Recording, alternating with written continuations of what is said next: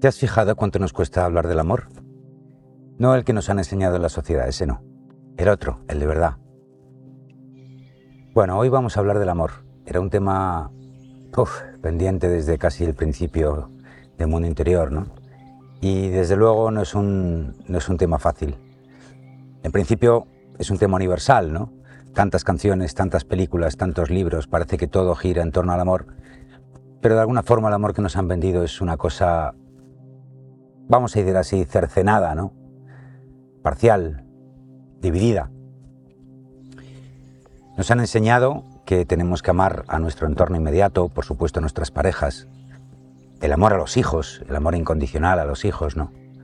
Pero luego a medida que nos vamos separando de ese núcleo central, la cosa se diluye, ¿no? Puedes amar a tu vecino, puedes amar a tu enemigo, ¿te amas a ti mismo? ¿A ti misma? Pues ahí la cosa empieza de alguna forma a complicarse, ¿no?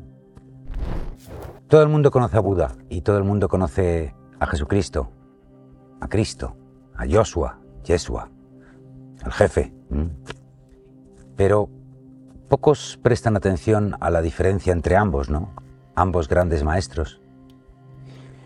Buda llegó y estableció de alguna forma la base de la conciencia, ¿no? Llegó a la iluminación, el fin del sufrimiento, como alguna vez hemos dicho. Y su huella llega hasta nuestros días, al igual que el Cristo, ¿no? Jesucristo. Un tiempo más tarde llega el jefe y ¿qué aportó? Bueno, pues precisamente eso, ¿no? Aportó el amor. Todo el mundo ha oído hablar del Sagrado Corazón, del Cristo, pero ¿era algo exclusivo de él? Es como si de alguna forma todo el mundo estuviera orando a esa figura que se supone nos ama a todos, pero pocos se paran a pensar, y eso ya lo hemos dicho alguna vez aquí, el Cristo que hay en ti, decíamos hace unos meses, ¿no? Ha nacido el Cristo que hay en ti. ¿Ha nacido el Cristo que hay en ti? Donde de alguna forma Joshua nos decía, tú eres mi hermano, Así que de alguna forma, supongo que lo que hay que hacer es lo mismo que él, ¿no? Y esa es la gran diferencia. Podríamos hablar de muchísimas diferencias, evidentemente, ¿no? Pero lo que aportó el Cristo por encima del Buda es precisamente el poder, la fuerza del amor, del amor universal, del amor impersonal. El amor que nos han enseñado se basa en el ego, se basa en la separación, yo te amo a ti, pero no amo a la otra persona. No todo el mundo tiene claro cómo amarse a sí mismo, pero te amo a ti. De alguna forma también se dice, tú me completas, mi media naranja. Y creo que de alguna forma eso es un pequeño despropósito, ¿no? Porque ¿cómo puedo ser yo amarte a ti si no me amo a mí? Cómo pueden dos medias naranjas complementarse, ¿no? Es como unir dos mitades que están incompletas para crear una completa, pero claro, luego se va la otra y entonces ¿qué pasa? Uh, te metes ahí en un follón tremendo, ¿no? Sin embargo, el amor verdadero es otra cosa muy diferente.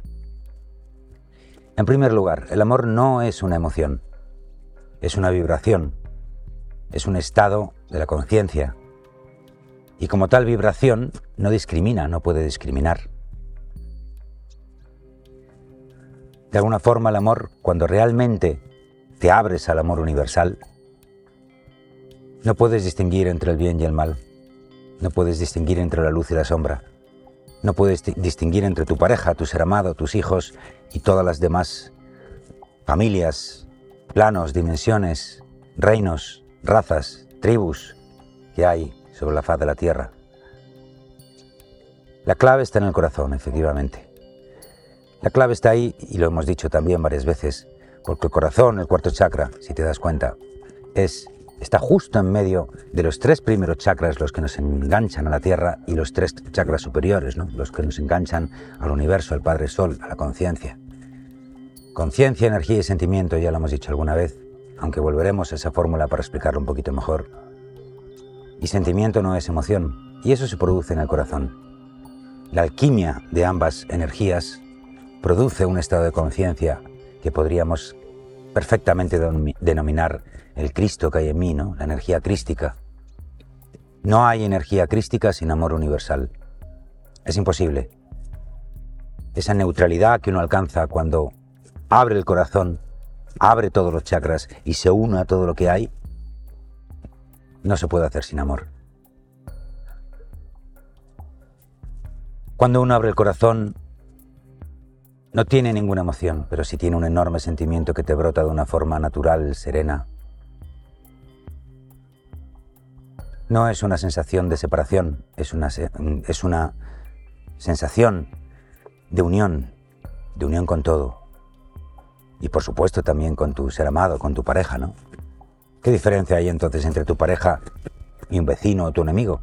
Bueno, pues porque por las causas que sean, tú decides estar con esa persona y evidentemente ahí el amor puede estar más intenso porque de alguna forma esas dos personas, cuando hablamos de una pareja consciente, donde cada uno es absolutamente libre de tener su propio camino, sagrado como el de cualquier otro, por cierto, igual que el vecino, igual que el enemigo, ya veis por dónde va la cosa, de alguna forma esa persona nos ayuda a elevar más la vibración, ¿no? Pero es mi propia vibración la que se eleva soy yo el que tengo que elevar mi vibración para fusionarme con todo. El amor no sabe de secretos, no sabe de ocultar cosas. Abrir el corazón, amar, amar de forma universal e impersonal, implica exponerse, implica salir, salir a la palestra, anunciarse al mundo y decir aquí estoy. Cuanto te abres completamente un ser amado, no hay secretos, no tiene que haber secretos.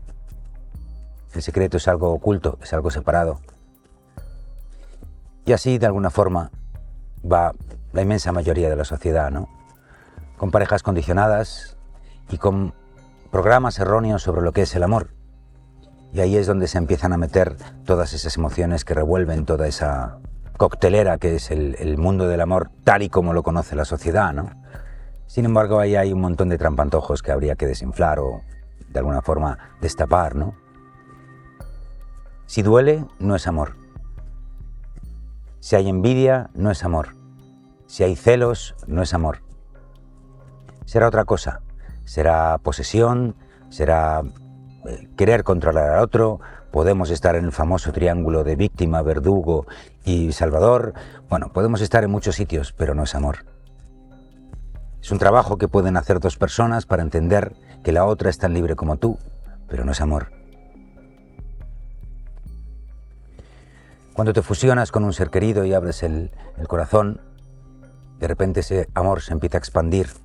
No solo notas en todas las células de tu cuerpo de una forma serena, sino que lo notas de una forma expansiva y muy vibratoria. El fuego devorador del amor que se dice, porque se, porque se apela ese, a ese elemento, ¿no? Porque se apela al fuego y no al aire. Bueno, pues porque realmente la Kundalini es fuego, ¿no? El carro de fuego que se habla de Merkaba. Cualquier subida de Kundalini, si los que hayáis experimentado las subidas de Kundalini sabréis que es una, una energía muy, muy, muy caliente, ¿no? Es un fuego que sube. Cuando haces la meditación de los tres fuegos, activas los tres fuegos, que ya en, creo que fue en la pieza de coherencia entre los planos hablábamos de ello, ¿no? De alguna forma notas que ese fuego va subiendo y bajando por tu canal central o expandiéndose a tus cuerpos energéticos, a tu aura. Y ahí ese es el camino del amor. ¿Por qué nos cuesta tanto hablar del amor verdadero? Pues porque te expone, porque te vuelves vulnerable, porque te vuelves transparente. Así que a partir de ahí tenemos pues algunas preguntas que hacernos, ¿no? ¿Eres capaz de entregarte con total, total apertura? ¿Eres capaz de entregarte totalmente, pero ojo, no solo a tu pareja, sino a la vida, incluso antes que la vida? ¿Cómo me puedo yo entregar a la vida o a un ser querido si no me amo a mí mismo? ¿Cómo puede ser? ¿Cómo puede ser que yo ame a alguien cuando no amo mi parte oscura? Mi luz y mi oscuridad en igualdad de condiciones, ¿no? Ese triángulo mágico entre el yin y el yang que forman el Tao, lo masculino, lo femenino, que crean el ser. Todos, evidentemente, estamos aprendiendo a quitarnos lo que nos sobra a iluminar la parte de sombra, pero no a eliminarla, por supuesto que no, ¿no? Porque siempre en esa diferencia de energías es donde está la chispa de la vida, la chispa divina que nos ayuda a entender, a tomar más conciencia de quiénes somos, a de dónde vamos, qué debemos de hacer. Sin embargo, volvemos el amor en algo condicional. ¿Mm? Yo te amo sí, puntos suspensivos, ¿no? O no le amo porque, puntos suspensivos, ¿no? Pues es complicado, ¿no? Es complicado. Sin embargo, cuando uno empieza a experimentar el amor, el amor auténtico, con lo primero que sientes compasión es contigo mismo. Te miras al espejo y dices, caramba, esto hay que arreglarlo. Pero lo amas, te amas, te respetas y por supuesto trabajas en ello, ¿no? Ya conocéis mi frase favorita. Esto es lo que hay y ahora qué hacemos. ¿Mm? O sea que no es una cuestión de buscar culpables, no es una cuestión de buscar víctimas y por supuesto no es una cuestión de salvar a nadie. Es imposible salvar a nadie y mucho menos poniendo condiciones, ¿no? Mi madre me enseñó hace muchos años una frase que a mí me costó muchísimo entender, ¿no? Las parejas no negocian, simplemente se entienden, han llegado a un entendimiento. Independientemente de que una o cien mil veces tengas una disparidad de opinión, diferentes criterios sobre este tema u otro, o alguien acierte o no acierte y se confunda en esta o aquella decisión, en esta o aquella acción, ¿no? ¿El amor es lo que mueve el mundo? Claro que sí, por supuesto que es lo que mueve el mundo, pero no desde esa visión de las películas donde todos son gorgoritos y corazoncitos alrededor de un concepto de, bueno, y fueron felices y comieron perdices, ¿no? Sino desde un concepto de unión, desde un concepto de contacto y fusión con todo lo que hay, sin perder tu identidad, ¿no? Porque evidentemente tu camino espiritual, tu camino interior, tu camino de conciencia es lo primero de todo. ¿Por qué? ¿Ese es un acto egoísta entonces? ¿Volvemos a ir a un amor separador donde yo soy lo primero antes de todo? No, no, no. No por eso, sino porque uno sabe y entiende que la fuente de todo está en tu interior.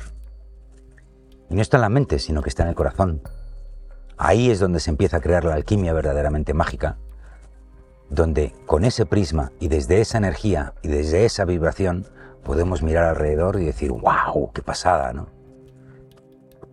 ¿Cómo puedes de alguna forma recapitular tu pasado y si estás en una frecuencia de amor, de repente esa expareja, ese marido, esa mujer, ese jefe que te ha puteado tanto en el pasado, lo recuerdas con un sentimiento de amor y de entender que él hizo, o ella, hizo lo mejor que pudo, ¿no? Y que está en su camino, más despierto, más dormido, pero está en su camino. Y que simplemente esa colisión de energías entre los dos pues hizo que cada uno viera en el otro reflejado la sombra que todavía no tiene resuelta, ¿no? ¡Guau! ¿Cómo cambia la película, eh? ¿Cómo cambia la película? Cuando uno camina desde el amor, se acaban las excusas, ya no tienes excusas, porque todo sale a la luz. Dicen que si todos pudiéramos tener una mente colmena y no hubiera secretos entre unos y otros, pues nadie reprocharía nada a nadie, ¿no? Porque todo el mundo comprendería que ese otro ser tiene su circunstancia, viene donde viene, va donde va, cree lo que cree, está programado como está programado. Y tú también. Con lo cual, de alguna forma, no le exigirías que cambiara. No se puede exigir nada a nadie. Le ayudarías si es que te pide ayuda o de alguna forma está en tu mano ofrecerla si es que la quiere y si no la quiere, pues ajo, ¿no? Amén, que así sea. Pero no hay reproche. Y permites y dejas que esa persona o esa circunstancia siga su camino, ¿no? ¿Eres capaz de amar la vida? ¿Toda la vida?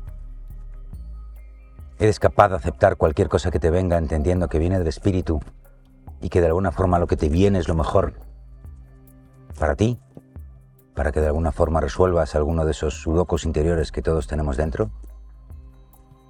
Incluso el más grave de los accidentes puedes entender que uno no ve hacia adelante y que a lo mejor ese accidente que hoy ves tan dramático el día de mañana puede significar una bendición? ¿Eres capaz de amar sin ningún tipo de condición? ¿Eres capaz de verte al espejo y amar las partes más oscuras de ti? Incluso las que no te gustan. Hay una diferencia, ¿eh? La diferencia está en que si algo no me gusta, lo tengo que cambiar. Pero eso no quiere decir que no lo ame. Y evidentemente si estoy hablando de mí, pues entonces ahí sí que tengo el poder, el deber absoluto de trabajar en ello, ¿no? Desde el respeto, por supuesto, pero trabajar en ello, ahí eres tú el absoluto dictador, ¿eh? De ti, de tu vida, de tus sentimientos, de tu corazón. Abrir el pecho no es fácil. Cuando empiezas a abrir el pecho uno se asusta porque empiezan a salir un montón de emociones que a lo mejor estaban ahí enquistadas, empieza a salir toda la porquería que teníamos dentro, pero cuando ya hacemos todo ese acto de, de sacar la energía que nos sobra para ver el sol que mora en las tinieblas desde atrás, de repente empieza a salir una energía mucho más suave, mucho más profunda, mucho más sutil llena de matices. Se puede perfectamente estar meditando en un bosque, en un acantilado, en un parque, en tu casa, y sentir cómo estás unido a todo, y sentir que todo tiene su derecho a, existir, y que la magia de la vida y del espíritu precisamente es esta locura de planeta con tantos miles de millones de seres conviviendo en el mismo espacio-tiempo y tantos cientos o miles de personas interactuando contigo, que funcione, ¿no? O sea, si lo miras desde fuera dices, esto es imposible que funcione. Bueno, claro, es que no cuentas con el espíritu, esa fuerza que es mucho, mucho, mucho más inteligente de lo que nosotros podemos ahora concebir, pero que también es parte de nosotros, ¿no? Espíritu y conciencia. Por supuesto que uno puede rezar al Gran Espíritu e invocarle y pedirle, por favor, que, que me traiga visión, que me traiga entendimiento, que me ayude a hundir, eliminar sacar, sanar todo aquello que todavía no he comprendido, que todavía no he sanado. Eso no quiere decir que yo esté subyugado o que dependa del espíritu o que el espíritu sea una fuerza que tiene poder sobre mí. No, no, no, no. No es una cuestión de que Jesús tenga poder sobre nosotros. Es una cuestión de que nuestros hermanos estelares, nuestros hermanos espirituales, el espíritu, nos ayude, nos ayude a elevar nuestra vibración.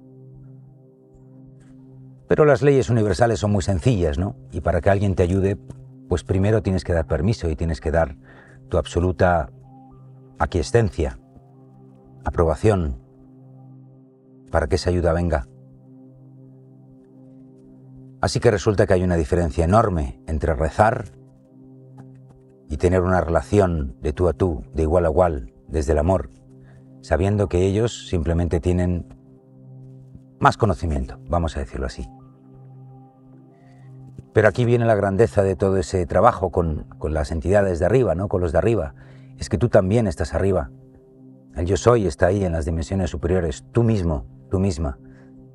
Te estás viendo desde arriba a ver cómo haces el trabajo de abrirte más, abrirte más al corazón para elevar la vibración. Y a partir de ahí,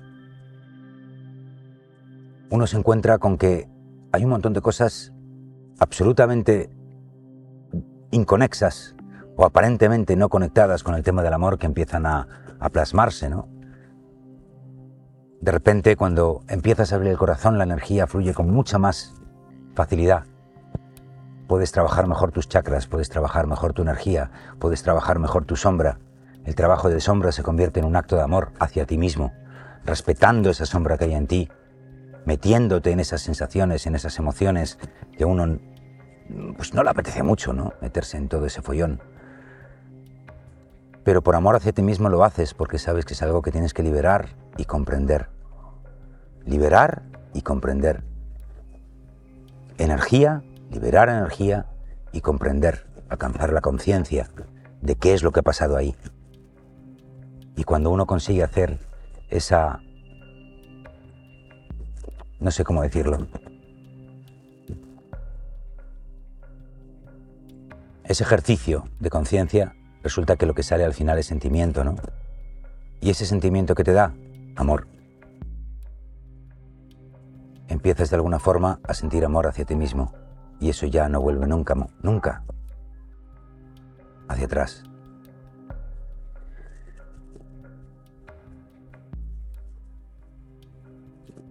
Puede que te cueste volver a ese tipo de experiencias y vibraciones, ¿no? Puede ser que de alguna forma tú estés un día con el amor subido, ¿eh?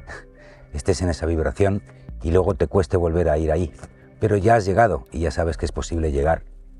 Y a medida que uno vuelve una y otra vez, una y otra vez a intentar alcanzar esa vibración, resulta que el camino es cada vez más fácil, más fácil, más fácil. Y te es más fácil entrar en el silencio, te es más fácil entrar en la comprensión y llegar a esa regla tan sencilla que nos dio el jefe, ¿no?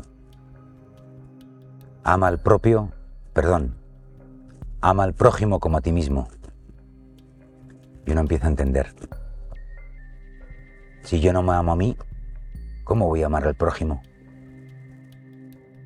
Fíjate qué pocas reglas, ¿no? Nos dio el jefe. All unity is love, que dijeron los Beatles, ¿no?